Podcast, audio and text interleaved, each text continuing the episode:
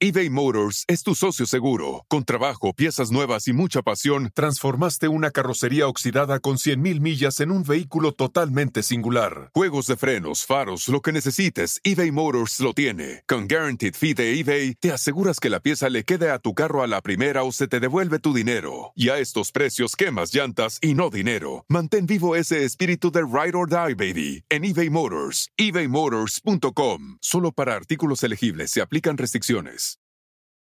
Start clean with Clorox because Clorox delivers a powerful clean every time. Because messes happen. Because. Hey, listen. Remember how you told me to toss those takeout containers before we left for vacation? And you were like, I'm serious. If that leaks over the counter, it'll be a slimy abomination by the time I get back. And I was like, yeah, yeah, yeah. Of course. Don't worry about it. I won't forget. well. Ooh, yeah, that happens. So start clean with Clorox. Use Clorox products as directed. Rinse after use if in contact with food surface. No lo puedo creer. ¿Qué espera tan larga, Marta?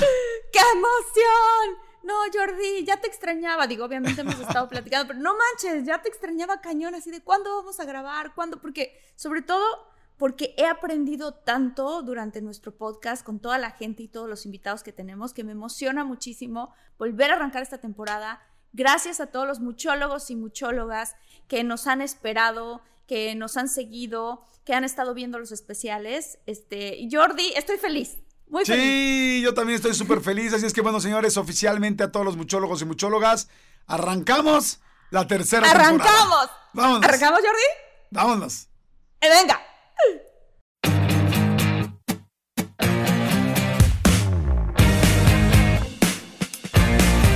¡Eh! Oficialmente estamos arrancando nuestro primer episodio de la tercera temporada, Marta. Eh, yo soy Marta Gareda. Yo él soy- es Jordi Rosado. Ella es Marta Gareda, yo soy Jordi Rosado. Y oigan, va a estar bien bueno este primer episodio de esta tercera temporada.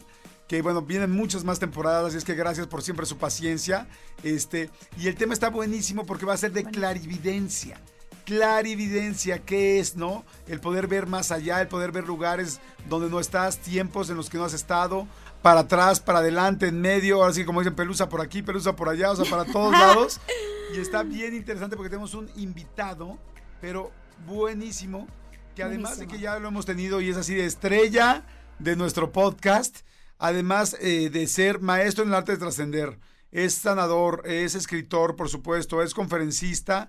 Es chamán. Es chamán. eh, tiene algo que es fantástico y que yo me lo descubrí mucho tiempo después. Es psíquico también o clarividente. Y a mí me impactó porque ahorita, bueno, ahorita les voy a contar la historia, pero bueno, estoy hablando de Fer Broca. Mi querido Fer, ¿cómo estás, amigo? Bien, contento, con toda la mejor vibra para que sea una gran temporada. Yo soy muchólogo de corazón, me gustan muchísimo verlos juntos, son súper amenos y muy divertidos y agradecidísimo por estar aquí. Gracias, Fer. Qué alegría que te tenemos, sobre todo en estos temas que, como sabe Jordi, a mí me emocionan muchísimo. Todo lo que tiene que ver con lo místico, este, con esta parte misteriosa. Entonces, muchas gracias por estar con nosotros. Aprovecho para decirle a la gente que nos está viendo por YouTube, dale clic a suscribirte. Este, está muy padre todo el contenido que vamos a tener en esta tercera temporada y comparte mientras vas viendo el podcast, obviamente, si te gusta lo que estamos hablando, recuerda compartirlo. Exactamente, muy bien. Oye, ya a ver. Muy bien. Muy bien. Vamos a arrancar con ese asunto de clarividencia. Y Sí. lo primero que nos gustaría preguntarte, Fer, es, ¿tú cómo te definirías? Porque tú tienes, la verdad es que muchos dones eh, muy especiales que yo tengo el gusto de conocer, también ya ahora Marta, pero mucha gente quizá no sabe. Entonces, ¿cómo te definirías en este asunto de la clarividencia o de la, del rollo psíquico? Fíjate que es una pregunta que me gusta mucho porque generalmente, y ustedes dos lo saben, siempre voy por la vida más como en la parte de maestro, de terapeuta, me gusta mucho el desarrollo humano, pero con ustedes que son personas tan, tan bien formadas y tan informadas, me destapo y salgo públicamente, lo llevo haciendo toda mi vida. No me gustaría definirme porque no me gusta encajonarme. Como chamán, creemos que cuando tú te defines te limitas. Entonces, soy muchas cosas, ante todo, y para mí eso es lo más importante de lo que hago, soy un hombre bueno, procuro hacer las cosas desde un buen corazón y soy una persona feliz. Luego, encima de eso, estudié, tengo una maestría, he hecho muchísimas cosas en la vida, soy maestro espiritual, por supuesto, guía de meditación, pero uno de los atributos que me ha acompañado desde mi más tierna infancia es que veo distinto a como ven los demás. Y la realidad es que está increíble porque cuando tú naces viendo, nunca te cuestionas si alguien ve distinto a ti. Entonces yo juré que, yo veía, que todos veían como yo, hasta que me di cuenta que no, que lo único que veía raro era yo. Y entonces caí en cuenta de que algo estaba pasando conmigo. En, si, lo, si lo tuviéramos que llevar a un contexto, soy un psíquico, soy una persona con una videncia que, que, la vida me regaló, que el universo me regaló privilegiada y tengo la capacidad de ver. Pero a lo largo de este programa les, voy, les quiero compartir que no se trata solo de ver, sino de qué hacemos con lo que vemos, cómo lo ponemos al servicio de los demás. Es darle un enfoque no solamente de veo tu futuro, una, una mujer rubia, sino qué puede eso aportarte en la vida y cómo te puede ayudar a mejorar. Va, Padrísimo. O sea, clarividencia tiene que ver entonces con sí ver, con sí ver eh, cosas que podrían ocurrir en el futuro. Este, y, y algo que a mí, eh, digo, en lo personal, creo que hay muchísimos muchólogos y muchas muchólogas que hemos tenido momentos en nuestra vida donde has tenido un presentimiento, has tenido un sueño que de pronto se cumple, has pensado eh, eh, o has visto a una persona y de pronto como que hasta la vez de un color diferente, no sé, una cosa así. Sí, sí, sí, sí, Este, total. ¿Cómo se nace con la clarividencia o se puede aprender? Ya, me echaste tres preguntas. Ahí, ahí voy, voy una Venga. por una. Ok, Venga. Primero, vamos a llamar clarividencia a las capacidades de percibir el mundo energético y espiritual. Ok. Hay gente que escucha, hay gente que siente, que percibe una presencia en el cuerpo, hay gente que vemos como si fuera una, una imagen de, de- de película, hay gente que sueña y en los sueños tiene sueños premonitorios. Y yo quisiera hablar como del combo de, la- de, de todos estos elementos de percepción extrasensorial, ¿no? Para no clavarnos con algo. Cuando O sea, hablo de la, la, cajita, la, la cajita feliz de la cajita feliz de la clarividencia. Exacto, exacto, de los Exacto, exacto, el combo. El combo. Luego, la, la videncia es la capacidad de ver y realmente ves. En mi caso, yo nací viendo así. La gente que me conoce desde chiquito lo, lo sabe. Mi familia era como el niño raro. En mi escuela era el niño raro. Pero, pero yo veía desde que soy chiquitito, nací así. Pero también creo que hay gente que puede desarrollar esta aptitud. Que no toda la gente que, que tenemos estas, estas cualidades, y para mí es un regalo que hay que poner al servicio de los demás, no todos la tienen que nacer así, hay gente que lo va desarrollando y que lo va despertando de una forma como construida, ¿no? Y luego, en la, en la tercera pregunta que me hacías, Marta, sí es posible que la gente de repente tenga como momentos de iluminación, momentos en donde te llega un flash y tienes una visión, o sea, hay gente que sí llega a ver algo, o que ve a la gente de color, que puede percibir el aura, o que tiene un contacto con un ángel, o que de pronto puede estar en un lugar y sentir la energía del lugar, y son momentos. Pero es que tú entras en ese estado de visión profunda, de clarividencia, y luego sales. Ok. Y un vidente o un Mm, clarividente permanentemente vive viendo esta realidad o de una manera muy controlada dice, quiero ver, hago zoom y me meto a ver la energía o no quiero ver, saco el zoom y ya no quiero ver la energía, que eso también se puede dar. Ok, una pregunta, Fer. ¿Qué veías tú de chico? ¿Qué fue lo primero que viste? ¿Cuáles fueron las primeras señales? ¿Cómo se ve? Y, y, bueno, ¿y cómo, cómo lo fuiste desarrollando? Pues les, platico así muy rápido. Eh, yo de, de chiquito veía todo de colores distintos. Veía a las personas, así mi abuelita era rosa y mi otra abuelita era amarilla y mi abuelito era azul con blanco. Entonces yo veía a la gente de colores. Luego entendí que eso era el aura. Así crecí. Pero también veía y intuía desde muy chiquito la energía oscura. O sea, de repente había gente que decía, yo no me quedo con ese tío por más que sea mi tío, aunque me paguen. O sea, y corre Ajá, de ahí y, y me generaba como ese rollo de los veía feos, aunque no físicamente, sino energéticamente feos. Pero mi punto de quiebre, mi punto de colapso es, estudié becado en una primaria eh, particular, llevaba un promedio increíble y un día en tercero de primaria repruebo, así me, me saco cero en un examen que fue para mí súper duro, viene mi mamá furiosa a la escuela y es un examen de ciencias naturales, que no sé si les tocó esta materia, si, si somos Sí, claro. contemporáneos. sí. Y de Sí, repente mi mamá ve mi examen y me dice, ¿qué te pasa? Y yo, ¿qué, ma? O sea, el desierto, ¿de qué color es el desierto, Fer? Y yo, rojo, ma. Y mi mamá, cara de qué onda con este niño, sí. ¿no? Interesante. Fer, y el mar.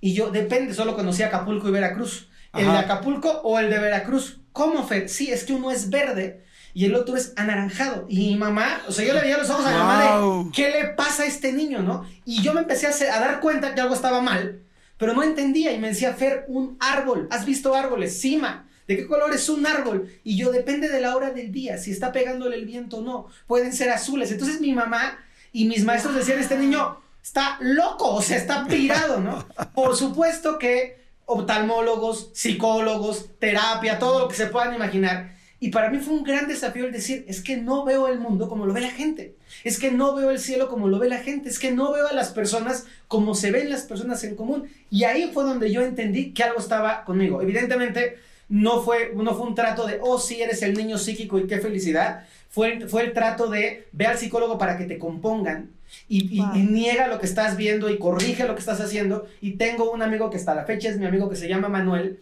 que gracias a él pasé la primaria porque aprendí a dibujar detrás de él. Entonces, si él pintaba azul, yo pintaba azul. Si él pintaba rojo, yo pintaba rojo. O sea, pero sin verlo. Sin verlo. Yo no lo veo. Yo, yo sigo viendo un árbol y sigo sin ver los verdes, pero sé que son verdes. ¿En serio, Fer? Sí, sí, claro. Yo veo una manzana y sé que son rojas, pero contesto, la manzana roja. Ah, sí, la manzana roja, pero es memoria, no que yo realmente vea el mundo así. Entonces, así fue como me di cuenta.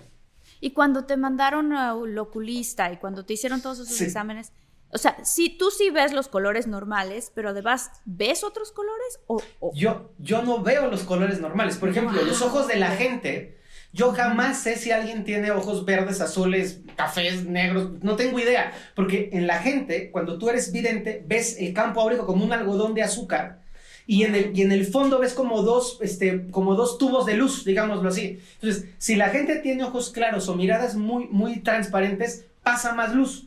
Si no, pasa menos luz, pero yo no sé de qué color tiene los ojos la gente. Luego me los aprendo. Sé que mi esposa tiene los ojos verdes porque me ha dicho, pero yo digo, ah, sí, tus ojos verdes, pero en realidad nunca he visto unos ojos como los ve el resto de, de, las personas. Oye, qué interesante. A ver, aquí hay algo bien padre que acaba de decir Fer. Uno, que cada quien podríamos tener momentos psíquicos de diferente manera. Hay quien los ve, hay quien los sueña, hay quien los siente y hay quien los escucha, ¿no? Bueno, sí, así es. Quien los escucha. Ahora, ¿tú qué ves? O sea, una persona que es psíquica en cualquiera de esas, o sea, ¿qué tipo de cosas ves? ¿Ves el futuro? ¿Ves el pasado? ¿Ves las vidas? ¿Ves cómo está una persona? ¿Qué es lo que puedes ver tú?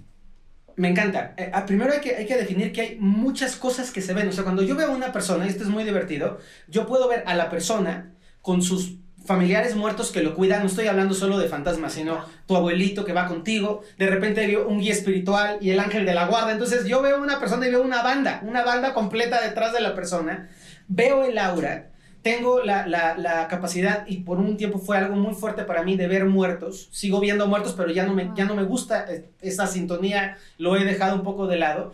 Puedo percibir la energía de los espacios y puedo entrar en los ejes del tiempo, pero aquí también no quiero, no quiero generar un amarillismo falso. No es que yo vea así de qué va a ser Jordi en tres días y a las cuatro de la tarde.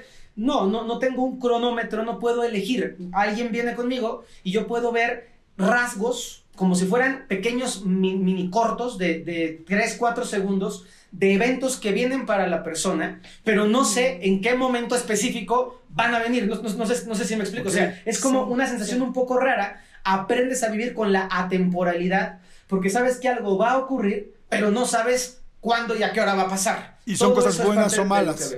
Cosas, buenas, o malas. Sí, señor, sí, señor. A veces es horrible, ¿eh? Hay experiencias durísimas cuando tienes a alguien que quieres y sabes que se va a morir y estás viendo que ya se va a morir, es durísimo, porque sabes que ya no hay nada que hacer y, lo, sientes y, es, es, de veras una experiencia muy compleja. Al paso del tiempo, ahora me la llevo muy bien y, me gusta y lo disfruto, pero por mucho tiempo la pasé realmente muy mal porque no podía acomodar lo que veía. Oye, Fer, a ver, em, hace poquito tuve una conversación con un amigo donde él me preguntaba si yo creía en el destino. Y yo le decía, bueno, yo creo en que hay ciertas citas con la vida. O sea, que ciertos lugares en los que por seguro vas a llegar y otras cosas en donde hay como un libre albedrío, en donde tú puedes decidir si sí llegar a esa cita o no llegar a esa cita. Pero bueno, esa es mi propia creencia. ¿Tú crees en el destino? ¿Y qué es el destino para ti? Y creo muy como piensas tú. Yo creo que hay una diferencia entre el futuro y el destino. El destino son momentos muy cruciales que para mí representan menos del 2% de lo que nos pasa, pero que son cosas que sí o sí van a pasar. Por ejemplo, que nuestros papás se hayan juntado y nos hayan engendrado, eso es destino. No, no había manera de que nosotros estuviéramos aquí sin ese par de papás. El que tú de repente tengas un accidente en un momento de la vida o te dé algún tipo de enfermedad muy particular puede ser un punto de destino y no hay de otra y te va a tocar. Algunas parejas emocionales son destino, algunas circunstancias de vida son destinos, llegar a algunos lugares es destino, pero es muy importante, pero muy chiquito. El resto, el 98%, 97% de nuestra vida es futuro. Es decir, vamos construyendo cómo llegamos al destino. Entonces yo tengo una analogía muy clara, ¿no? Que tú tengas que ser hija de, o hijo de tus papás, eso es inequívoco. Pero los papás pudieron haberse encontrado una noche y haberte engendrado, o pueden haberse quedado viviendo juntos cinco años, o pueden haberse pasado la peor de las experiencias de vida con la persona que engendraste, pero ya no era tu destino. Tu destino era conocerlo y engendrar. Pasarte sufriendo 15 años, eso ya no es destino, eso ya se llama tontería y es un acto de elección, porque si no decimos, es que, es que es mi destino. Iba a decir peor, pero no me salen las malas palabras. No, decir, oye, dice, y pasarla sufriendo 15 años se llama matrimonio, ¿no? no, ya no es destino, ya es una friega. No, no es cierto. Exacto, pero es, es, elección. Y esto está padre, porque si no caemos en el juego de todo es destino, entonces el que yo me va a llamar en la chamba es destino. No, el que te va a llamar en la chamba es que no te levantas a trabajar, cuate. ¿no? O sea, es muy diferente el destino, esos puntos focales que son súper interesantes, a el futuro, que lo vamos construyendo con las decisiones, con los pensamientos, con las acciones que vamos viviendo.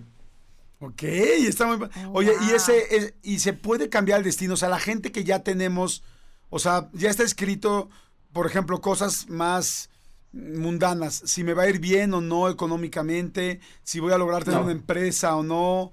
O sea, esas cosas no eh, están escritas. Eso no. Está, por ejemplo, que tú tengas una oportunidad de trabajo. O sea, está en tu camino que tú te volvieras este, locutor. Pero, ¿qué haces con la locución? Depende de ti, no del destino. La oportunidad está ahí. El que, el que yo me encuentre con ustedes, de alguna manera es destino. Pero nos podemos encontrar, caer mal y ya. O podemos encontrarnos, caernos bien y construir algo juntos. Y eso aplica a todas las partes de la vida. Cuando alguien dice, es que era mi destino sufrir, nadie tiene por destino sufrir. Es, tu destino era encontrarte esa situación, incluso una enfermedad, que son durísimas. Hay enfermedades que se llaman enfermedades kármicas, que son destino y esa persona le tocaba, por ejemplo, el Alzheimer. No estoy diciendo que todo el Alzheimer es destino, eh, quiero aclarar, pero una persona en concreto le toca. Pero ¿qué vive él con el Alzheimer? ¿Cómo lo vive su familia? ¿Con qué interesa lo atraviesa? Eso es futuro, no destino. Entonces, el destino nos influencia y nos toca, pero no nos determina. Nos determinan nuestras decisiones. Mm, ah, ok. A ver, tengo otra pregunta. ¿Qué pasa cuando uno conoce a alguien a veces puede pasarte con una amiga, a veces puede pasarte con una pareja y que de verdad conoces a esa persona y dices, yo ya conocí a esta persona. Siento que ya, y, que luego, luego fluye y que todo avanza, ¿no? Ya sea amorosamente o incluso con amigos. ¿Qué es eso? ¿Es tu destino? ¿Tu, tu, tu, tu este, familia de almas? ¿Qué, qué es?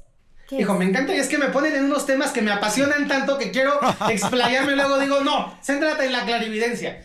Eso se llaman acuerdos kármicos. Y hay personas en la vida con que por acuerdo kármico dices, tú y yo nos tenemos que encontrar para poder vivir una experiencia juntos. Y como lo acuerdas kármicamente, es destino. Es decir, te la vas a encontrar y te la vas a encontrar. Ya depende de ti si te casas una vez con ella o dos o tres o cinco o si no te casas ninguna, pero va a estar en tu vida. Puede ser una persona con la que te encuentres porque es indispensable para tocarnos la vida. Seguramente ustedes, igual que vi toda la gente que, que los escucha, hay gente que te llega y te toca la vida y nunca la vuelves a ver. La persona que te dio esa oportunidad, que fue increíble y que te transformó por completo y nunca más aparece, pero cambió tu vida con una sola puerta que abrió.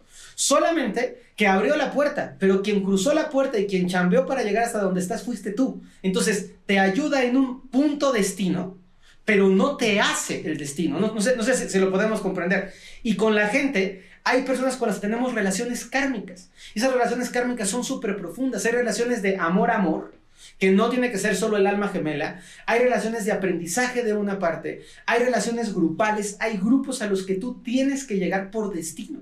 Grupos a los que tú tienes que accesar y a lo mejor lo menos bueno de tu relación anterior era tu novio, pero la, la mamá del novio es tu alma gemela y la amas y la adoras a tu ex suegra y tocó tu vida y es importantísima para ti y tu novio fue el pretexto o tu novia fue el pretexto para vincularte con esa persona. Sí es destino y son relaciones kármicas y son a veces muy bonitas y a veces muy duras.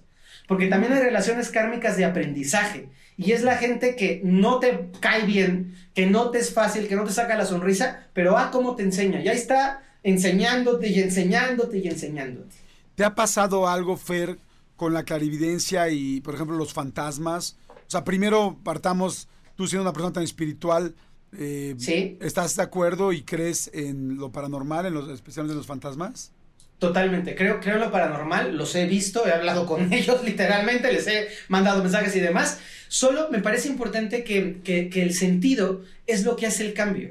Es, creo en los fantasmas, pero no creo en los fantasmas películas de zombies, no creo en los fantasmas, este, con, o sea, que creo en los fantasmas energías de personas que habitaron aquí que no se pueden ir y que se quedan atrapadas. Y he tenido muchísimas experiencias realmente con fantasmas, la mayoría muy buenas, algunas duras, desagradables, sobre todo cuando nosotros estamos vibrando en el miedo. De repente sintonizamos con energías que están en esa frecuencia, ¿no? Entonces no, no quiero que nadie se nos sugestione. Si eres una persona de luz, vas a encontrar más ángeles que fantasmas. Si eres una persona este, medio malandrina con la energía corrompida, encontrarás más este, cosas feas, chancludas que cosas bonitas, pero eso depende de ti, porque afuera hay de todo. Y con los fantasmas me han pasado cosas muy, muy bonitas. Fíjate, una, una, yo tuve dos abuelas que fueron mis, mis primeras fans de la evidencia, porque mis dos abuelas creían en mí antes que creyeran los demás del mundo. Mis dos Sí. abuelitas sabían que veía porque me conocían desde chiquito y las dos me pidieron que les avisara su muerte. Entonces para mí fue súper Las fuerte. dos sobre- te pidieron Ah, que les ¿sí? avisaras su Sí, claro, muerte. las dos me, me pidieron. Una, mi abuelita Rita, mucho más linda, porque era un, es un ser precioso, y mi abuelita me dijo, te- tenía dos hijas que vivían fuera. Entonces mi abuelita me dijo, antes de que me vaya, me tienes que avisar para que les diga a tus tías que vengan porque me quiero despedir de ellas. Mi abuelita y yo así conversábamos. Entonces cuando me acerqué a ella y le dije, abuelita, ya, que fue para mí durísimo porque yo la Claro. quiero mucho a mi abuelita Rita, mi abuelita con unos pantalones increíbles dijo, muy bien, no me iba a echar de cabeza a mí, llámenle a, mi- a mis tías para que vengan a verme, la vinieron a ver y mi abuelita se, se fue, ¿no? Y esta, y esta abuelita, me pasó algo muy bonito, perdón, con la otra abuelita, esta, esta fue la historia de la abuelita Rita, mi otra abuelita, cuando ella se muere, yo la quería mucho también, y un día viene de fantasma a presentarme a su papá, a su mamá y a sus hermanas que yo no había conocido. Entonces fue ¡Guau! precioso para mí, ¡Guau! porque llegó a decirme, mira, este es mi papá Alfredo, esta es mi mamá Nina, que yo por supuesto que no había conocido, estas son mis hermanas. Entonces fue para mí tan bonito el haber encontrado esta, esta, esta respuesta con mi abuelita, que es un ser muy lindo para mí en mi corazón. Y así como he tenido experiencias bonitas, he tenido experiencias creepy, he tenido experiencias más rudas, ¿Cómo con, qué? con experiencias... Mira, por ejemplo, una vez, una vez me, me, me tocó una persona que tenía un fantasma enredado en el cuello como si lo estuviera ahorcando todo el tiempo. Esta Wow. persona era mi maestra en preparatoria, que esto es, una, este es un dato importante porque de repente yo veo que hay psíquicos que se vuelven psíquicos después de un fin de semana. Yo toda mi vida he visto, desde que tengo dos años, toda la vida he visto. Mis primos se juntaban cuando viajábamos así de, ¿qué ves, Fer? Y entonces les decía, hay un, hay un señor en el cuarto de Erika. ¡Ah! Y todos salíamos corriendo de era así divertidísimo, ¿no? Me hubiera que soy- encantado crecer con, con- de- contigo desde como que soy- prima. desde que soy chiquito, ¿no? Pero una vez me pasó que estando yo tomando una clase en la prepa, normalito, yo me apunte, veo a una, a una maestra que tiene un, un- un fantasma horrible cargando, ¿no? Y yo la veo, y me hago el que no veo porque yo no quería ver, yo no quería eso, yo me esforcé por tener una vida normal y estudiar una carrera para apartarme y la vida me fue trayendo destino hasta que dije, ok, ya por las buenas aquí me quedo, ¿no? Salgo del salón y la maestra me dice, tú viste. Y yo, no, yo no vi nada, haciéndome bien menso, ¿no? Es que tú lo viste y me tienes que ayudar. Resulta que le dije a la maestra, no, yo no vi nada, me, hacían- me, me hacían tonto, hasta que me dijo, por favor, ayúdame, de verdad necesito ayuda, no me puedo casar, era una, una mujer muy linda, pero se subió muchísimo de peso, nadie se me acerca, y yo, déjame ver quién es tu fantasma. Entonces empiezo a hablar con el fantasma, y el fantasma era su novio, de cuando ella tenía 22 años, que le amenazó y le dijo, si no te casas con, ya te con anillo de matrimonio, si no te casas conmigo no te voy a dejar casarte con nadie. La tenía No. un una relación súper tóxica, la, la maestra cuando era jovencita le dijo al novio que lo iba a dejar y el novio le llamó y le dijo, me voy a matar, pero nunca vas a poder estar con nadie más. Y se mató, No. y se le fuerte. colgó, real. Ahora, La- pregunta, la- ¿cómo sí, se sí. veía? Perdóname, Fer.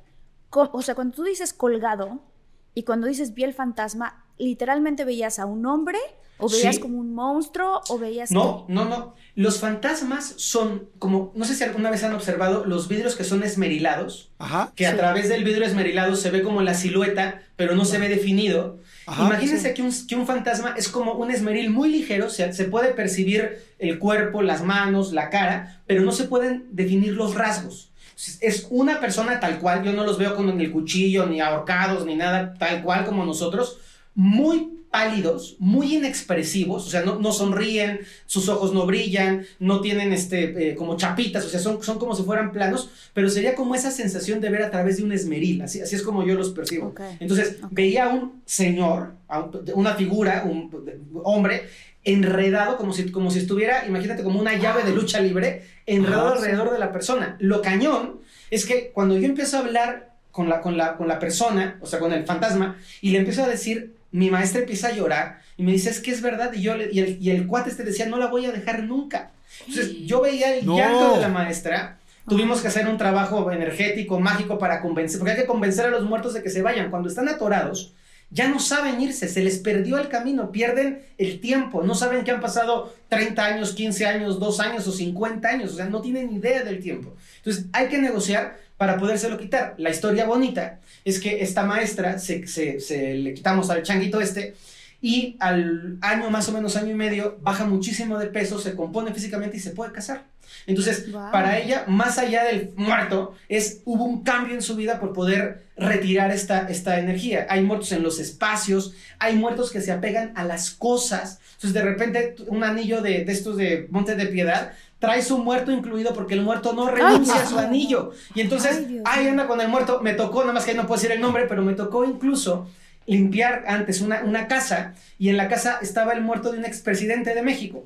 Y en, el expresidente, ven el, el nivel de ego que pueden tener los egos. Yo le decía al, al señor este, Juanito, no se llamaba Juanito, ¿verdad? Pero ya te toca irte, eres un muerto. De y la decía, Madrid. Soy, el, soy el presidente. Y yo decía, eres un muerto, o sea, ya, ya tienes, yo cuando nací, Wow. tú todavía no, no existes. Y es ese apego al ego, y era un fantasma que no se moría, porque si se moría ya no iba a ser presidente. Imagínense a dónde, a dónde ¿Cuánto- baila, es una locura. ¡Wow! ¡Qué ¿Cuánto- interesante! Qué, qué impresión. ¿Cuánto tiempo, hasta cuánto tiempo se quedan aquí? Si es que se quedan. Uf, Puede ser, o muchísimo. sea, ¿cómo ocurre el tiempo en ese, en ese ámbito? Cuando ellos, cuando, cuando el espíritu muere, o sea, cuando el cuerpo muere y el Ajá. espíritu eh, asciende, si no hace el- la transición, el puente que hemos escuchado tanto, el túnel que sí existe, que es verídico, que es real, el espíritu se pierde. So, llega un momento en el que ya no sabe dónde está. Y su eje de tiempo, nosotros tenemos un tiempo en realidad cíclico, pero aparentemente lineal, ¿no? Pero ellos pierden la conexión con el tiempo. Es como cuando, cuando nosotros dormimos, que no sabemos si pasó un minuto, cinco minutos o tres horas, cuando les ha pasado que te duermes y es, ¿qué onda? ¿Qué pasó? No sé cuánto tiempo ocurrió.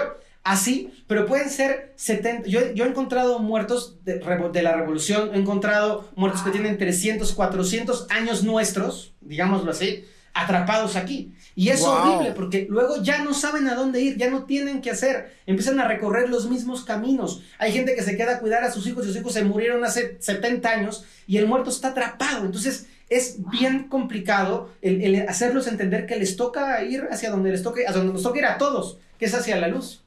Oye, y todo. Y Fer, tú tienes... Ah, vas, vas, no, no, no. Ah, no, adelante, adelante, Martín. No, quería preguntar, tienes entonces, ahorita hablabas, por ejemplo, del muerto que está colgado, que estaba colgado co- eh, de tu maestra, ¿no? O del presidente. ¿Tienes tú literalmente conversaciones con ellos? O sea, te hablan, y si te hablan, ¿cómo se escucha la voz? Perfecto, me ¿En encanta esa parte? pregunta. Ajá. No, no podría decir que son conversaciones porque no sale voz de mis labios ni sale voz de las suyas. Ajá. Pero hay como una especie de mensaje telepático en donde yo escucho adentro de mi cabeza su voz.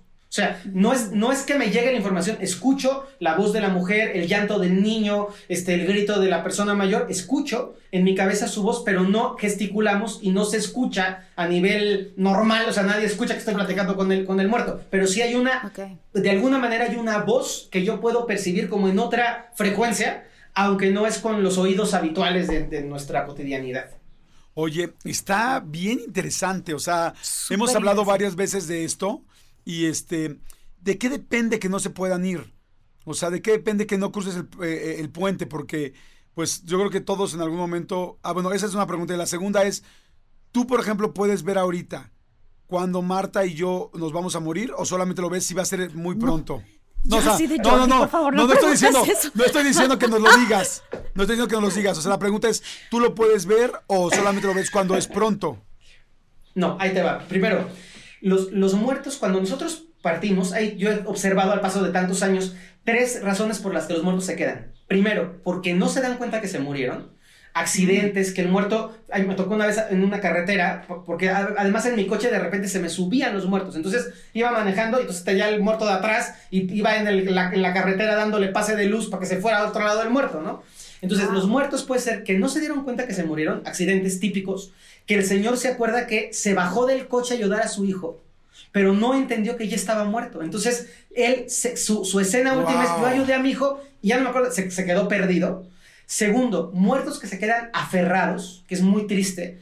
Gente que se queda a cuidar a la familia o que se queda por un pendiente, entonces no puedo dejar a mis hijos. O gente que se apega a tonterías. Lo del anillo es real, o sea, un muerto pegado a su anillo. O un muerto que se apega a su casa y yo nunca me voy a ir de esta casa y entonces ya la casa se ha vendido 15 veces y el muerto sigue cuidando la casa. Muertos por apego. Y el tercero es muertos porque reniegan de la muerte. Gente que cuando, cuando le toca irse está demasiado enojada, demasiado peleada, no, no quiere seguir a ningún lado, está como en una negatividad tremenda y su propia negatividad le impide avanzar por, el, por, este, por este túnel. Entonces serían estas razones fundamentales, ¿no? Por apego, porque se pierden o por su resistencia energética, ¿no? Y luego, la segunda pregunta de Jordi. Yo no, yo cuando tengo una persona, y quiero aclararlo, por Zoom me es mucho más difícil ver. Veo. Eh, de la pandemia he tenido que aprender a ver por Zoom, pero Claro. usualmente cuando yo estoy con una persona me llega yo creo que 30 veces más información que cuando estoy por una, por una cámara. Y he aprendido al paso del tiempo a elegir cómo focalizar lo que yo quiero ver, o sea, o el tema que quiero ver. Entonces, si Marta me dice, quiero que me hables de amor, o si Jordi me dice, quiero que me hables de negocio, yo enfoco, busco en qué, en qué parte de su aura se encienden los foquitos del amor o de los negocios y ahí me meto y entonces exploro esa área. Si yo quisiera meterme a explorar don- la muerte, podría verlo, en- no importa si pasa en 40 años o en 20, porque la muerte es destino, porque la muerte es cuando toca, toca y no hay manera de darle la vuelta a la muerte, pero no es algo que habitualmente me importa, porque al paso del tiempo haciéndome chamán, entendí que no se trata de decirle a la gente lo que ves, se trata de que lo que le dices a la gente que ves le sea útil. Hay mucha gente que te puede decir 30 cosas y son verídicas, pero ¿y qué haces con eso? O sea, tu papá no es tu papá. Y bueno, ¿y luego qué hago con esto? O sea, ya me, me- me deprimo, lloro, me cambio la piel. O sea, ¿qué hago? Entonces, es muy importante tener una responsabilidad sobre lo que ves y que lo que ves le sirva a la persona. Y a veces ves cosas que, que, que estás viendo, pero que no le van a hacer bien a la persona. Y tienes que elegir decir, no te lo voy a decir porque no te voy a ayudar en lo más mínimo. Cuando era chiquito, leía las cartas. Yo leo las cartas de que tengo 12 años, el tarot acá. Ok. Y hoy ya no lo digo tanto y espero que esto no me, no me vaya a ir en contra de los seguidores míos, porque sigo siendo la misma persona sensata que da clases y que enseña meditación.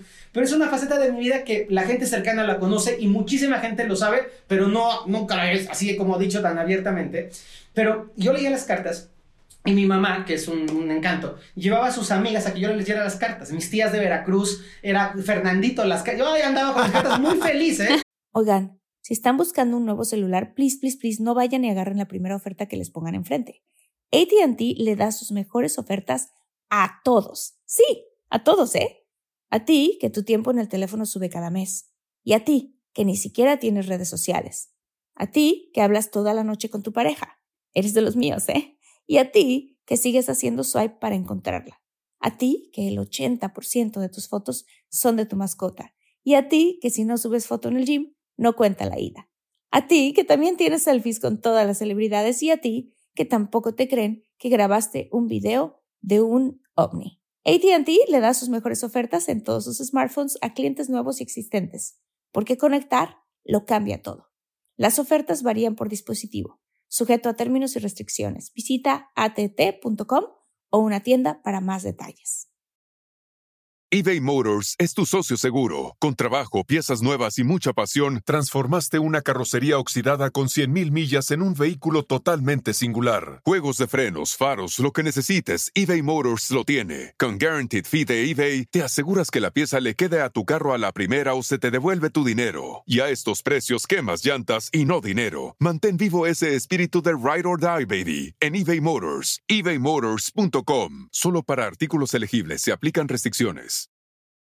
Qué diversión. Viví y viajé de cartas, pagué mi escuela de cartas. O sea, yo fui muy feliz leyendo cartas en los Cervantinos. Ahí andaba yo con mi letrerito, leía cartas, me iba a todo dar, entonces la pasé muy bien. Pero en estas cartas, me- yo tenía, ojo, 12 años o 11 años, todavía estaba en primaria. Y me llegaban las amigas de mi mamá, y me acuerdo que una amiga de mi mamá, que conocía a su esposo, que se llama Paco, el señor, como millones de Pacos en el mundo, le digo, ay, qué chistoso, Susanita.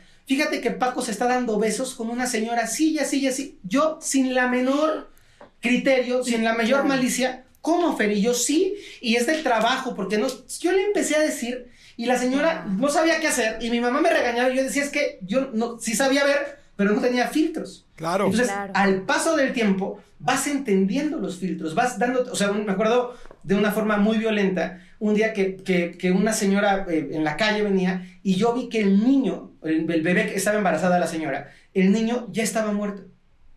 Entonces, yo le dije, y no- con mi mejor inocencia, señora, ya se le murió su hijo. No juegues. Imagínense el impacto de la... O sea, Uy, qué, qué qué grosero. impactante. Pero lo que, quiero, lo que quiero dar a entender es, no entendía, o sea, era tanto lo que veía que no podía filtrar, no tenía criterio. Eso lo he ido ganando más o menos al paso de los años, aunque luego se me va también, pero bueno, intento hacerlo de la mejor manera. Oye, fíjate que yo, eh, mis tías eh, y mi abuela son de Veracruz y viven en un pueblito muy chiquito, bueno, no todas, pero que se llama Espinal, Veracruz, otro es Poza Rica, en fin, y pues bueno, como que en Veracruz hay mucho de este asunto, pues también enigmático, y yo tenía una tía, mi tía Lola, que hace mucho que no la veo, pues que era psíquica también y que sabía todo, ¿no? Y me acuerdo que llegábamos a la casa y todo el mundo era como, a ver, que la tía, y entonces yo me acuerdo de un cuate que decía, no, hombre, yo no creo en nada de eso, ¿cómo crees? Y lo paró, pero era un monstruo, uno de mis tíos que pesaba, no sé, yo- bueno, más bien medía como un 80 y así grandote como ropero, y lo paraba, y ella nada más le hacía con las manos atrás así en la espalda, y él se iba para atrás. Pero él estaba con los ojos cerrados y no se daba cuenta, entonces todos los veíamos y era así como de wow. O sea, casi, Ajá. casi lo hacía así como de paso de Michael Jackson y lo regresaba. Y abría los ojos y decía, ¿qué? ¿Qué? Y todos, no, juegues, no tienes idea. Pero bueno, esa tía Lola, Chistoso. esa, esa famosa tía Lola, este, que siempre me sentí muy protegido, porque como que dije, pues como que en mi casa, ahora sí que nos traen protegidos, traigo, traigo escolta, este, eh, le dijo, yo escuché, y eso es malo, escuché un día que le dijo a mi mamá, porque mi mamá le decía y le insistía, léeme la mano, léeme la mano, léeme la mano, léeme la mano, que en realidad yo creo que ni, estaba, ni necesitaba la mano, ella lo sabía.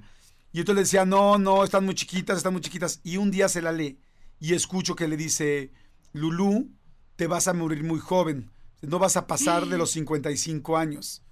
Y, cua- y yo lo escuché y fue de las peores cosas que pude haber escuchado en mi vida. Claro, claro. Porque, Claro. porque la traje durante muchos años en la cabeza. Y efectivamente mi mamá se murió a los 52 años. Entonces dije, wow, o sea, ahí fue yo creo que la primera vez que yo vi que alguien sabe cuándo se va a morir. Le Digo, no, no, no era fehaciente ni era seguro, pero pues sí se cumplió como lo dijo. Y lamentablemente, pues me eché muchos años con esa... Ay, pues con ese dolor, ¿no? Con un dolor previo, Fer, eso tampoco es como tan bueno, ¿no? No, no, porque además nos sugestionamos y por eso también es muy importante, si alguien quiere consultar, hay que tener claro que la- el, el poder está en nosotros. Tú no puedes ir con un psíquico, por más picudo que sea y por más auténtico que sea, que también hay mucha charlatanería, es importante tener filtros, pero de repente tú no puedes ir con alguien y que te diga, este no es tu esposo de la vida y que tú dejes a tu esposo porque te dijo el psíquico. O No. psíquicos que, que- o sea, o al revés, yo conozco gente tocadisca, que es, es que deja a tu esposa porque el amor de tu vida pasada soy yo, y, y como por qué vas a dejar a tu esposa porque te dice este animal, ¿no? Entonces, tenemos que tener criterio, tenemos que tener cuidado con no sugestionarnos. Yo pienso que el asistir o el, o el, o el tratar con alguien así tiene que ver con que tú tengas un, un autojuicio y un criterio interior más importante que el del psíquico, por más bueno que sea, porque al final la vida es nuestra. No podemos poner nuestra vida en las manos o la opinión de, de nadie más que de nosotros mismos. Y sí creo que es peligroso porque además, como dices tú, te sugestiona. Entonces, vives en la angustia o te vas, vas a tener una enfermedad horrible. Yo, me- yo me acuerdo de algunas chavitas que el típico de la mano les decía es que no te vas a casar. Tú traumas a una niña de 14 años con No, eso y le generas Sí. un- una, una histeria, pues, no tiene ningún sentido. Aunque no se fuera a casar, no tiene ningún sentido que se lo digas a los 14 años. Mejor le dices cómo sí se puede casar. Claro, o cuál es su propósito en la vida. O Exacto, algo que, no, u- que sea útil. que Sí, sea útil, sí. exacto. Oye, tú dijiste que, que, bueno, obviamente en tu caso personal naciste así, con este talento, pero también dijiste que se puede desarrollar. Para la gente que nos está escuchando, que dice, yo tengo muchísimas ganas de desarrollar este tipo de cosas, ya sean que en sueños premonitorios me avisen de cosas o que entre yo a un lugar y que sepa, de este lugar me tengo que ir porque la energía se siente mal, cosas así. ¿Cómo, ¿Cuáles serían como un par de ejercicios para empezar a desarrollar el poder de clarividencia? Una, una, cosa que puede ser muy útil es cuando tengan a una persona sobre una pared muy larga de un solo color nítido, tratar de llevar sus ojos como haciendo un pequeño visco, o sea, no, no viscos, viscos, pero como tratando de hacer un punto focal. De hecho, se ocupan las manos como para ver a través de las manos y ver la parte más pegadita de la piel de la persona. Y a veces ahí puedes percibir como un, como un bordecito de luz. No sé si alguna vez alguno de los lo ha percibido. Se ve como un pequeño resplandor en la persona. Ese resplandorcito que, que, que te cueste, que se te pierde, que te viene y que te va, ese es el aura base. Es el principio, es la, la, colita del aura. Luego tiene mucho más color, pero ese resplandor es una buena manera de, de empezar a hacerlo. Y la otra parte que, que tiene que Espérame, ver pero no con una ver, pregunta. sí. Empezar a Sí, sí, hacerlo, sí. o sea, ¿te refieres a empezar a vértelo a ti mismo, empezar a buscártelo Con- o cómo? A empezar a buscar una persona sobre una base, puede ser tu hijo, los niños tienen mucho más energía y es más fácil verla. Una persona sobre una base y tenerla ahí paradita, incluso si estás con un Una maestro con la escuela, una pared blanca o de un color sólido, que no, te- que no tenga esta distorsión de colores detrás, y empezar a ejercitarlo para que tus ojos vayan entendiendo cómo pueden focalizar de otra manera y empezar a percibir de otra manera, ¿no? Que es ya un ejercicio muy, muy básico, ¿no? Ok. Y luego, otra forma, otra forma muy linda es sentir, aprender a sentir con tu cuerpo.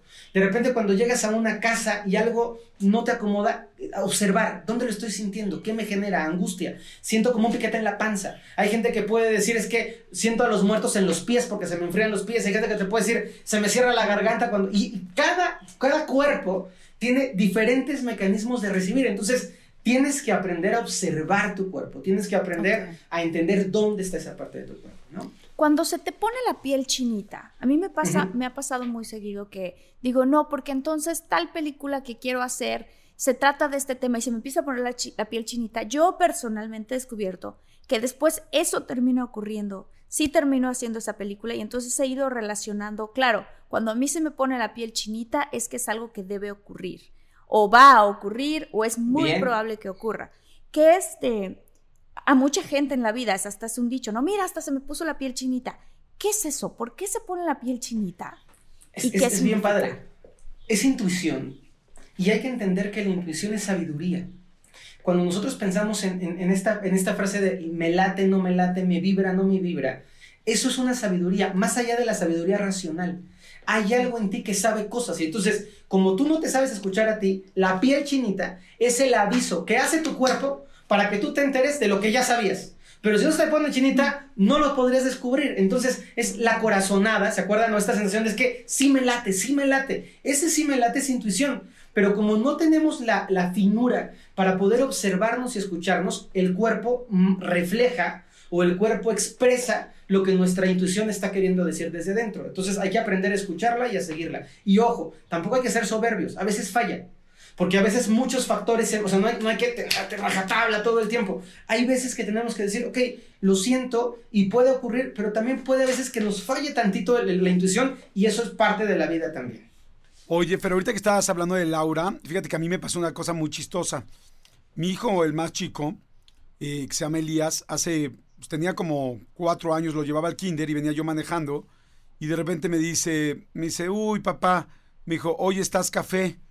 Yo, ¿qué? Me dice, hoy estás café. Y yo, ¿te quieres café? ¿Qué qué? O sea, ya sabes, ya, Y este, yo, estás muy chiquito para el café. No, me dice, hoy estás café. Digo, ¿cómo? Me dice, sí, todo tú estás café. Y le dije, no te entiendo. Me dice, es que siempre estás amarillo o naranja, pero hoy estás café. Y entonces le dije, ¿a qué te refieres, mi amor? Y me dijo, le- entonces ya eh, entendí y le dije, ¿pero qué? ¿Toda la gente tiene color? Me dijo, sí, todos tienen color. Y me dice, pero, pero, me dice, pero nunca te había visto así. Y, y yo ese día venía muy triste, muy, muy triste, traía una bronca en la cabeza, esas veces que vienes nada más dándole vueltas y vueltas en la cabeza. Y hasta inclusive grabé a mi hijo, porque le empecé a preguntar, le dije, oye, toda la gente tiene colores, de qué los ves, tal, tal. Entonces, es más fácil que los niños lo hagan. Y dos, ¿cómo Sí. se ve una aura buena y una mala y si la podemos cambiar? Sí, eh, los niños, todos cuando somos niños, estamos mucho más abiertos perceptualmente, todos los seres humanos. Y el problema es que la sociedad, la educación, la escuela, la medicina nos va bloqueando los canales de percepción. En realidad, tendríamos que darnos cuenta que somos mucho más que el cuerpo físico y los, los cinco sentidos, que tenemos más sentidos, no todos los mismos. Por eso yo a la gente le digo, no se claven en tengo que ver, puedes sentir, puedes escuchar. Hay gente que no ve al muerto, pero lo escucha y lo está escuchando y está haciendo el mismo trabajo sin, sin tener que verlo, ¿no? Entonces, los chiquitos tienen, eh, arriba de la cabeza tenemos el chakra 7, tienen la energía mucho más abierta, digamos que les pasa más luz. Como les pasa más luz, sus sentidos están mucho más expuestos. ¿Qué es lo que ocurre? Qué, bu- qué buen manejo tuviste tú con tu hijo. Pero si tú a tu hijo le dices, ay, no, no manches, qué tontería es esa, ya deja de decir, el niño se empieza a cohibir, se da cuenta que eso no va y lo bloquea. Ok. Y muchísimos niños se bloquean. La etapa buena para, para los niños que puedan percibir es entre los 3 y los 7 años. Ahí están en su, en su mero mole. Luego van cerrando la energía y hay muchos niños que se cerraron y ya nunca más se vuelven a abrir. Por, por esta parte del juicio, de la crítica, de repente hay, hay mamás de, es que mi hijo dice que está platicando con un ángel o que está platicando con un señor y a mí me da miedo yo le digo que ya deje de ver las películas. Claro, lo bloqueas, lo tapas, ¿no? Y la, la, la segunda pregunta, Jordi, ¿cuál era? Eh, Ah. la, la segunda pregunta era que cómo se veía el aura de la gente que estaba mal eso. y si la podemos estaba- cambiar. Sí. Aura negativa o. ajá. El, el aura es un, es, un, es un campo energético. Yo lo, yo lo describo como un algodón de azúcar. Ven que el algodón de azúcar se hace de miles de hilitos y cuando tú estás Sí. viendo, cuando vuela es precioso porque se ven así los hilitos. Entonces, el algodón, el, el aura es como un, como un algodón de, de azúcar, pero con forma de mechudo. Ven estos mechudos que tienen mil pelitos. Ajá. Sí. Eres como un tío cosa que se va moviendo y se va moviendo toda esta energía alrededor. De verdad, es, es padrísimo. Y no es un color. Tienes como tonalidades degradadas. Entonces tienes una aura base, una aura media, una aura expandida. Tienes muchos colores. Una aura sana es una aura que está básicamente equilibrada. Es decir, que el mechudo no tiene hoyos. De repente hay personas que por traición o por dolor o por una enfermedad, por quimioterapias, por algunas circunstancias de la vida, el aura tiene como mordidas. Y entonces en lugar de ver un, un- mechudo parejito, ves como, como cachos mordidos, ¿no? De, las personas. También tiene que ver con el trabajo. Por ejemplo, una, una persona que tiene que protegerse mucho, un abogado penalista, una persona de seguridad, que, que tiene, que está expuesto al peligro, instintivamente su energía está más pegada. Es como, es como que la jalan más porque tienen que estar más protegidos. Una persona como ustedes, que son gente de comunicación, el aura es más abierta porque le tienen que llegar a mucha gente, ¿no? Un actor tiene que transmitir más allá de lo que le pongan, un, un- un- un periodista tiene, entonces se expande la energía. Entonces, una aura sana es equilibrada, o sea, más balanceadita, con colores más claros, o sea, claros, ¿qué significa? Que les pasa más luz. Si Ok. estás café, lo que te está diciendo correctamente tu hijo, que ya lo podemos contratar, es, es no te está pasando tanta luz, estás gris, estás café, estás, estás oscurecido. Y ya si te dice negro, vienes a consulta corriendo, porque ya es que estamos en, en- en foco rojo, ¿eh? Pero es, es cuánta luz pasa a través de ti. Entonces, los colores más pasteles permiten que pase mayor luz. Y luego, el, tercer elemento del aura sana es que sea un aura cuyo tejido, porque esto, esto que, están, que estamos imaginándonos de los hilitos, tiene un tejido. Que el tejido sea un tejido que pueda fluir, que tenga movimiento. Eso nos lleva a ser personas más abiertas al cambio, eso nos lleva a ser personas más amorosas, más expresivas. Cuando tu aura está muy estrecha, muy apretada, muy cerrada, te vuelves una persona cerrada, desconfiada del mundo, no quiero interactuar con los demás, no quiero tocar mis emociones, no puedo accesar a la creatividad, me vuelvo más tabla. Entonces, esos serían como elementos generales. Se habla muchísimo de los colores y el aura, ¿no? De si es amarilla es buena, si es azul es mala. Los colores del aura son un poco un cliché, porque los colores son formas de frecuencias de vibración. Eso, eso es Sí. realmente un color. Claro. Entonces, cuando tú eres azul, en realidad, que te digan que eres azul, hay tantos tonos de azul que no eres azul, eres azul con rosa y verde y fuchsia con brillitos anaranjados. Es una combinación loquísima. Y lo importante entender es qué frecuencias está emitiendo tu cuerpo, qué es lo que está permitiendo que tú tengas esa aura. Y una aura mala, y aquí hay muchas versiones de mala, mala de un asesino, mala de un violador, cuando una persona, alguna vez mucho más chavo, tendría 24, 25 años, me invitan, yo no consumo drogas, pero me invitan a, un- a una, una, una paciente, me dice, yo, yo quiero que tú veas cómo es drogarse. Entonces voy a, un- a una reunión libre de, con gente adulta y demás, y todo el mundo se metía 20 cosas.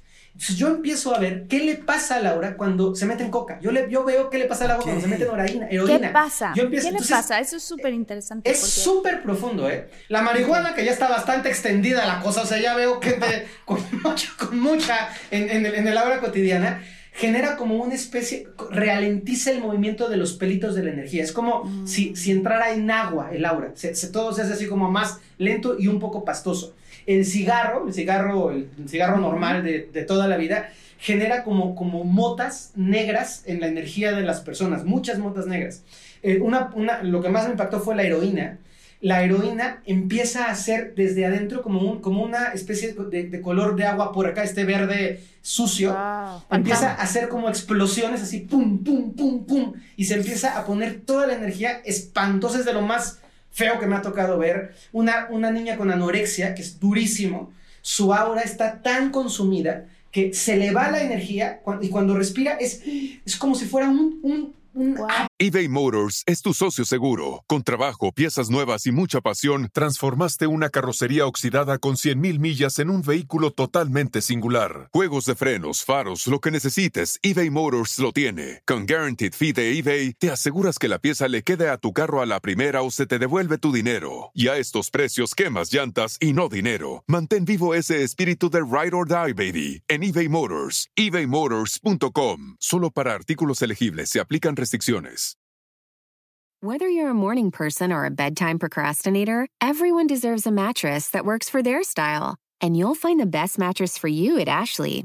The new Temper-Adapt collection at Ashley brings you one-of-a-kind body-conforming technology, making every sleep tailored to be your best. The collection also features cool-to-the-touch covers and motion absorption to help minimize sleep disruptions from partners, pets, or kids. Shop the all-new Temper-Adapt collection at Ashley in-store or online at ashley.com. Ashley, for the love of home.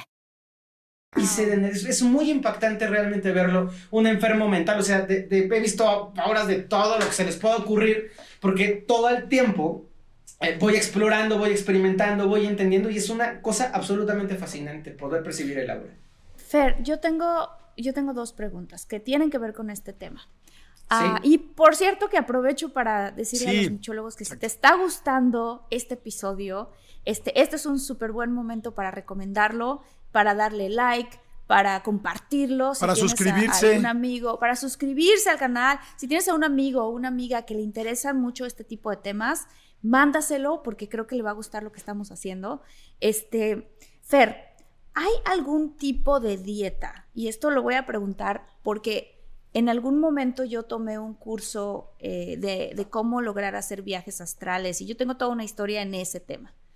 Eh, pero yo solita me empecé a dar, a dar cuenta que cuando comía básicamente más vegetariano, era más sencillo que me ocurrieran estas cosas. Pero eso es una experiencia personal mía. ¿Hay algún tipo de alimentación que uno pueda tener o algo que uno pueda hacer para limpiar su aura? Evidentemente el alcohol no es bueno, este, el tabaco tampoco, obviamente la heroína tampoco, pero entonces, ¿qué cosas podemos hacer para que nuestra aura se sane? Ok, es una, es una pregunta con muchas eh, vericuetos porque la alimentación física no es la única alimentación. Yo, yo conozco gente que come vegetales, pero consume problemas todo el día. Si yo ah. estoy consumiendo problemas todo el día, mi energía es una catástrofe por más que coma lechuga cruda, ¿no? Entonces es importante entender cómo se balancea la energía en el cuerpo. Y todo aquello que sea ligereza va a ayudar a que tengamos una percepción más abierta.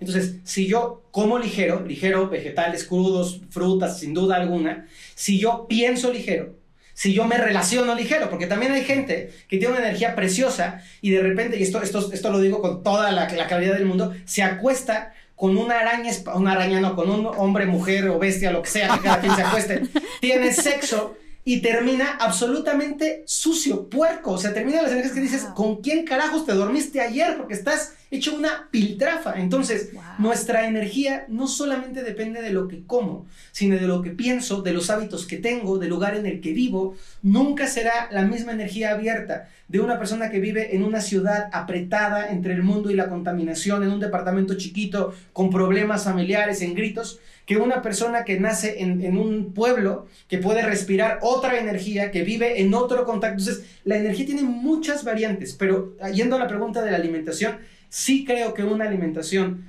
más ligera nos ayuda a aligerar el aura como un complemento de todo lo demás. Yo como cero ligero, yo como tacos al pastor, yo como de pozole, yo como birria, me encanta la comida, pero procuro que aunque como pesado, tratar de no ser pesado mentalmente, tratar de mantener mis espacios limpios, tratar de mantener mis relaciones limpias, tratar de respirar. Entonces se va compensando con unas y otras cosas. Oye, Fer, me voy a regresar tantitito a la clarividencia porque está...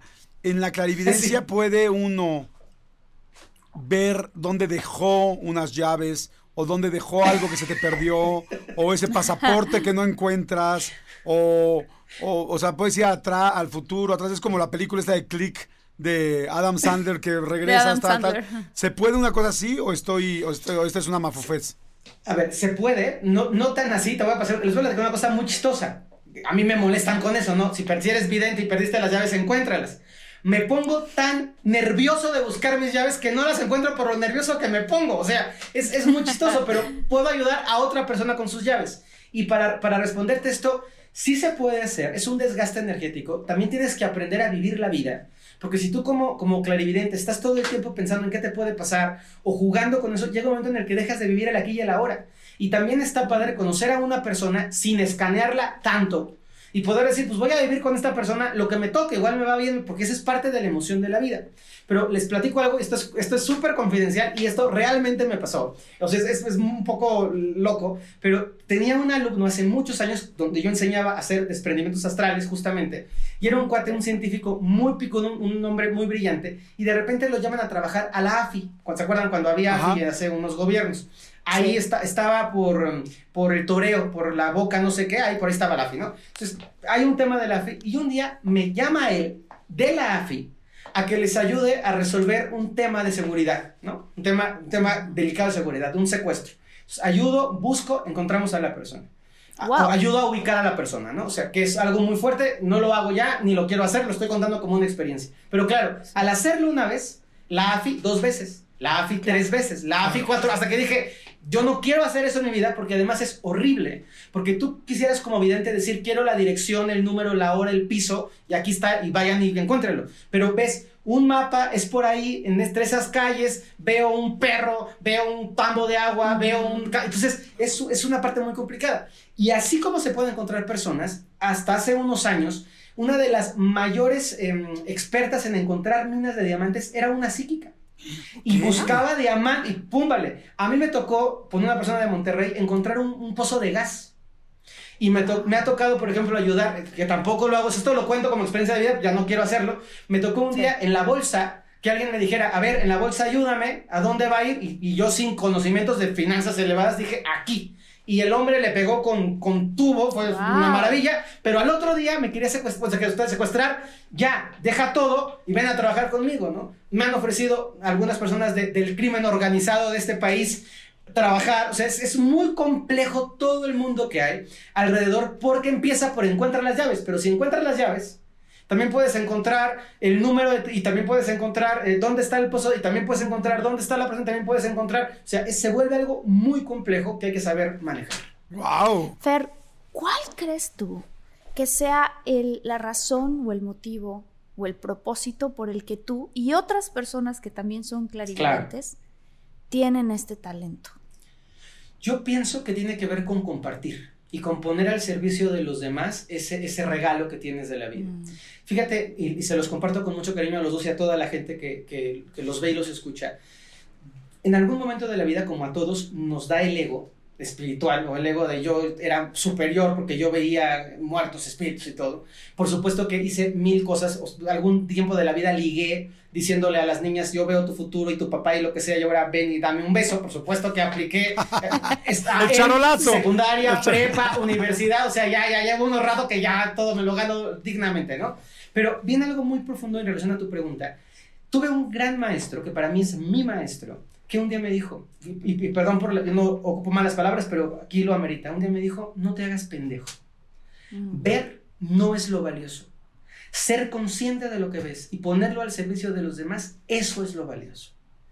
Y me centró tanto en la vida porque dije, wow. claro, esto no se trata de yo veo más, yo veo tres, yo veo cinco, yo veo diez. Se trata de qué sentido le das al ver. Entonces, en mi experiencia de vida, el ver es una cualidad, es un regalo que, que, sirve para que puedas ayudar a la gente en la medida que puedas. También es bien complicado, ¿eh? Porque de repente me ha tocado subirme al avión con un asesino que viene de matar a alguien. ¿Y yo qué hago como persona normal del mundo con un tipo que acaba, o sea, me ha tocado cosas bien difíciles, pero también, por ejemplo, me, acaba de pasar ahora que estuve de viaje, veo un chavito que, que ve, o sea, que, que, es, un, es un clarividente, pero a lo mejor de 6, 7 años, ¿no? Y el niño, además de ser clarividente, tenía un déficit de atención rampante. Entonces, me doy cuenta de los papás, del mal manejo, no, tengo, no hablo también inglés, pero me acerco con todo, mi, con todo mi buen corazón con el papá y le digo, oye, te quiero contar algo de tu hijo, tu hijo está viendo cosas. Y el papá le llama a la mamá y la mamá empieza a llorar. Y me dicen, es que nos dice que ve, pero no sabemos qué hacer. Lo queremos internar. No, no lo internan. O sea, luego les dan medicina, ¿no? Claro, o los internan. claro, y le inhiben todo eso. Le, inhiben todo. Los inhiben y los vuelven locos, Jordi. Yo he visto gente en la calle que nosotros jugamos como locos, homeless que no están homeless, o sea, no están, si están homeless, pero no están locos, están viendo algo que yo también estoy viendo. Solo que si me pongo a platicar con el homeless y con su loco, o sea, con su, lo que están viendo, me encierran a mí también. Pero a veces no, no comprendemos que no toda la locura es locura, que no todo lo que estamos percibiendo, que no toda la gente que ve, no se puede hacer. Entonces hay que poner los dones, yo creo que de cada persona, al servicio de un bien mayor. Wow, la verdad, la verdad es que está increíble este primer episodio. Este, quiero, y, a título personal te queremos agradecer, tanto Marta como yo, mi querido Fer, porque sé que ya no hablas del asunto psíquico. Eh, Fer es un maestro espiritual, un coach de vida, que verdaderamente eh, así lo conocí yo, así me enganché, así estoy aprendiendo todos los días con él. Eh, porque da pláticas, porque da, porque da este, talleres, porque habla de muchas cosas. Y cuando yo lo conocí la primera vez, dije que lo iba a platicar. Fue un día que yo entrevistándolo, vía un Zoom, me dijo, te veo muy triste, te veo tronado y me dijo dos o tres cosas de mi vida que nadie sabía. Vía Zoom, yo no lo conocía personalmente y me dijo, traes esto, esto y eso. Y dije, ¿cómo sabes? Entonces me dijo, mira, ojalá que nos podamos conocer en persona y platicamos. Y cuando yo llegué y lo conocí en persona, me sorprendí. Y ahí fue cuando me dijo, no, me, no, no manejo esto, porque a mí me gusta ser más maestro. Y este asunto psíquico lo tengo toda la vida y con mucho gusto me ayudo, pero lo que me gusta es más poder enseñar a que todo el mundo desarrollemos espiritualmente el potencial que tenemos. Entonces, así lo conocí y, la verdad es que no es un tema que normalmente toque, así es que yo lo agradezco mucho porque no es ya lo que, no se dedica a eso, se dedica a, pues a, instruir a más gente y ayudarnos a todos a crecer. Y qué bueno, porque en realidad de esta manera puedes llegar a mucha más gente.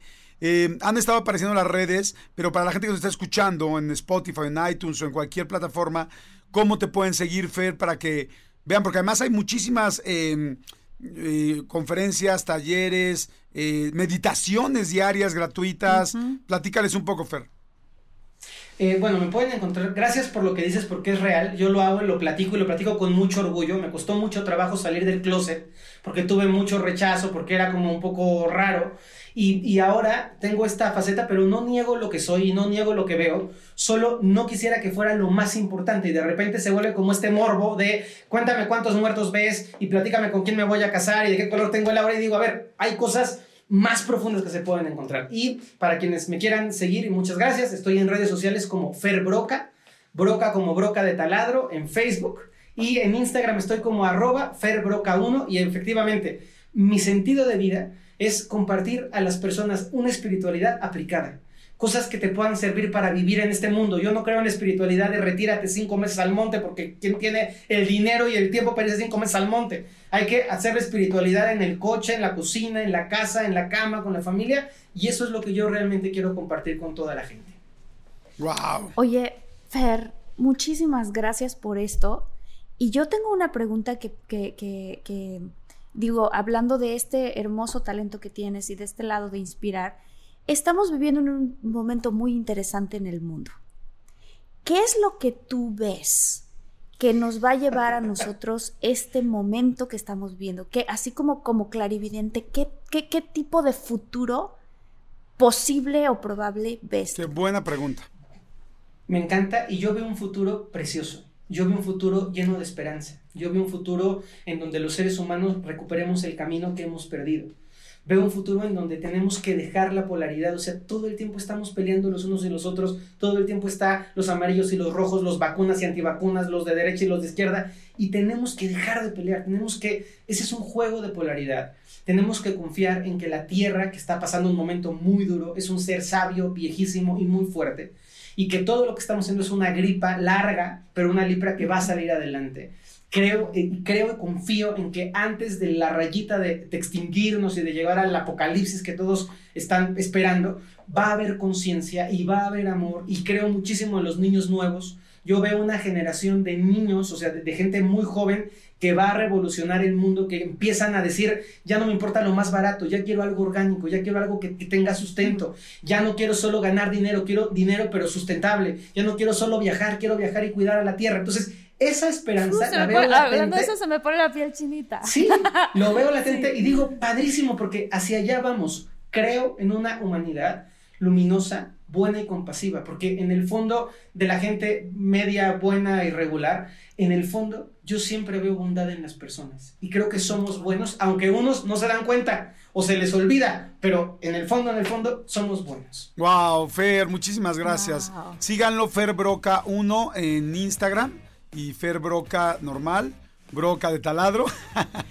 Normal, normal no soy. Soy Fer Broca normal, pero solo Fer, Fer Broca. Oigan, y por favor, este, suscríbanse, suscríbanse. Si nos están viendo esto por YouTube, suscríbanse, nos ayuda mucho para el canal que se suscriban, eh, activen la campanita y también síganos, síganos si nos están escuchando en cualquier plataforma pues, de podcast como es este, este, que es un video podcast, pues síganos y compártanlo. Y saben que nos gustaría mucho que nos comenten, que nos comenten qué opinan de la clarividencia, si les ha pasado algo, leemos todo todos los comentarios, tanto Marta como yo, como Armando, nuestro productor, porque lo que ustedes dicen y lo que nos van indicando es lo que nosotros vamos haciendo, porque acuérdense que este programa lo producimos entre ustedes y nosotros. De hecho, su nombre de todos los que están escuchando esto debería de estar en, en los créditos de producción, porque gracias a ustedes hacemos esto. Así es que muchas gracias, gracias Fer, y pues no sé si quieras agregar algo, Martita. Sí, muchísimas gracias a todos. Este, justamente eso que estabas diciendo, Jordi, ¿qué ¿qué temas les gustarían a ustedes que tocáramos? Porque eso es lo que creamos esta comunidad y de esa manera nos vamos este, alimentando los unos a los otros con estos temas. Si ustedes nos proponen algo que les gustaría que nosotros este, tocáramos, podemos hacerlo Jordi y yo, podemos hablar con un experto. A mí me encanta porque yo aprendo un montón. Hoy aprendí muchísimo de Fer y siempre aprendo muchísimo de ti, Jordi. Igual yo de ti. Y qué padre. Y muchas gracias. ¡Eh, los queremos! Arrancamos tercera temporada. Gracias, Fer. Gracias, muchólogos. gracias. Ah, va a decir algo, Fer. Va a decir algo, Fer. ¿Qué pasó? Veo una increíblemente exitosa tercera temporada. ¡Eh! gracias, Fer. Muchas gracias.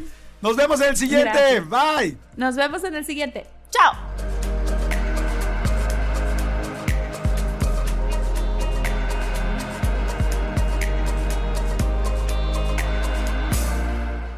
The living room is where you make life's most beautiful memories. But your sofa shouldn't be the one remembering them. The new life resistant, high performance furniture collection from Ashley is designed to withstand all the spills, slip ups, and muddy paws that come with the best parts of life.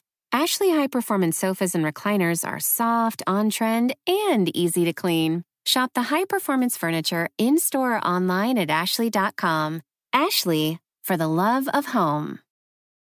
Shopify is the global commerce platform that helps you sell at every stage of your business. With the internet's best converting checkout, 36% better on average compared to other leading commerce platforms, Shopify helps you turn browsers into buyers. In fact, Shopify powers 10% of all e-commerce in the US. Sign up for a $1 per month trial period at shopify.com slash podcast free. All lowercase, shopify.com slash podcast free, shopify.com slash podcast free.